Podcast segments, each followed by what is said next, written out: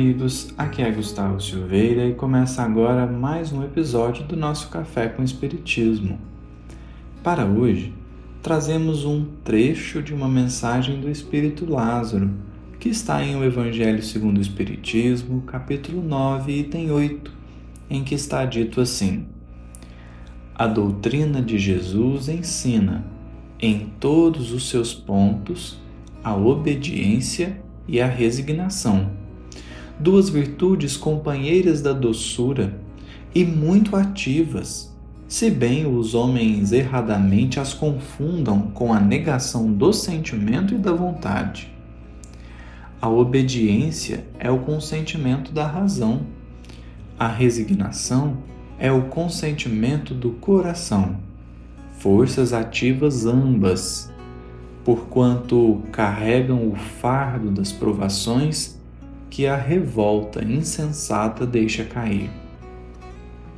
O pusilânime não pode ser resignado, do mesmo modo que o orgulhoso e o egoísta não podem ser obedientes.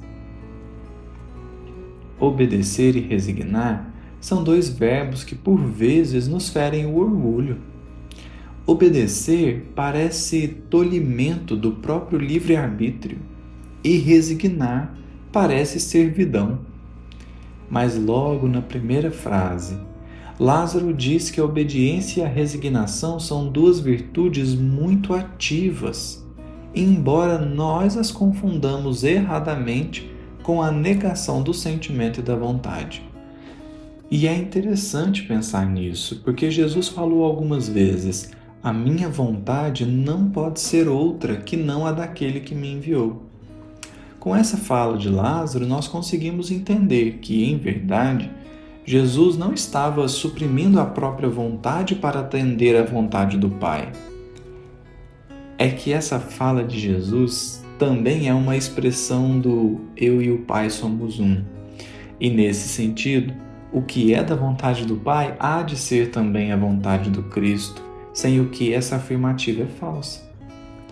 Obedecer às leis divinas não é abrir mão da própria liberdade e da própria vontade, mas justamente o contrário, por incrível que pareça. Emmanuel diz assim: se quisermos ser livres, aprendamos a obedecer.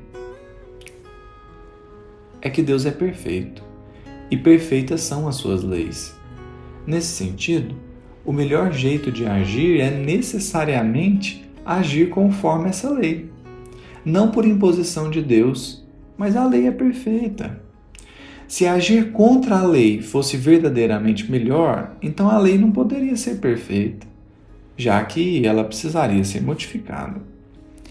Então, onde fica a nossa liberdade? Fica em poder escolher seguir ou não a lei. Deus, embora saiba da perfeição daquilo que estabeleceu, não violenta consciências e estamos livres para escolher entre obedecer ou não. E por mais que essa escolha por obedecer à lei de Deus pareça um tolimento do livre-arbítrio, como mencionamos, é preciso refletir um tanto mais.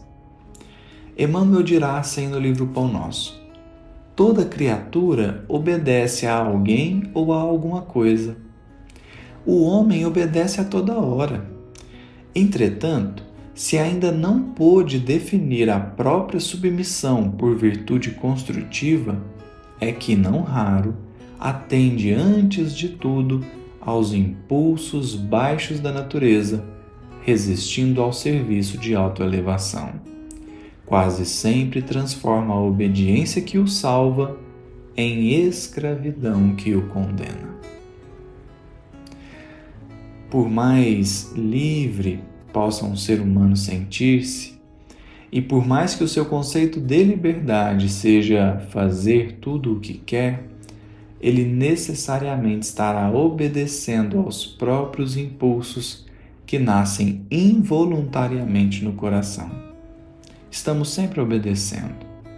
Por que então não obedecer à vontade perfeita de Deus? É o que parece que Lázaro nos sugere. Mas ele vai além e fala da resignação. Resignar-se não é ter um ímpeto de ódio e disciplinar-se. É nem ter o ódio em si. Resignação não é quando a revolta vem e nós a controlamos. Resignação é quando a revolta nem surge no íntimo, independente de qual seja a situação. Isso porque a resignação fala do consentimento do coração. E como Emmanuel diz, o coração inspira o cérebro, o cérebro dirige a existência. Portanto, o coração é a fonte. E se o coração consente, então a fonte das nossas ações está purificada. Assim, a resignação está para além da obediência, porque é processo do coração. Todavia, como Lázaro também ressalta no final do trecho que destacamos, o pusilânime, isto é, o covarde, não pode ser resignado. Resignação também não é covardia. O covarde apenas não tem força moral para seguir os próprios desejos.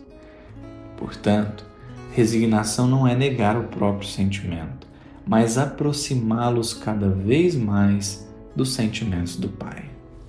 É a esse ponto que somos chamados. Mais que compreender, sentir mais que obedecer, resignar. Que tenhamos coragem e fé para viver esse processo. Um grande abraço a todos e até o próximo episódio do Café com Espiritismo.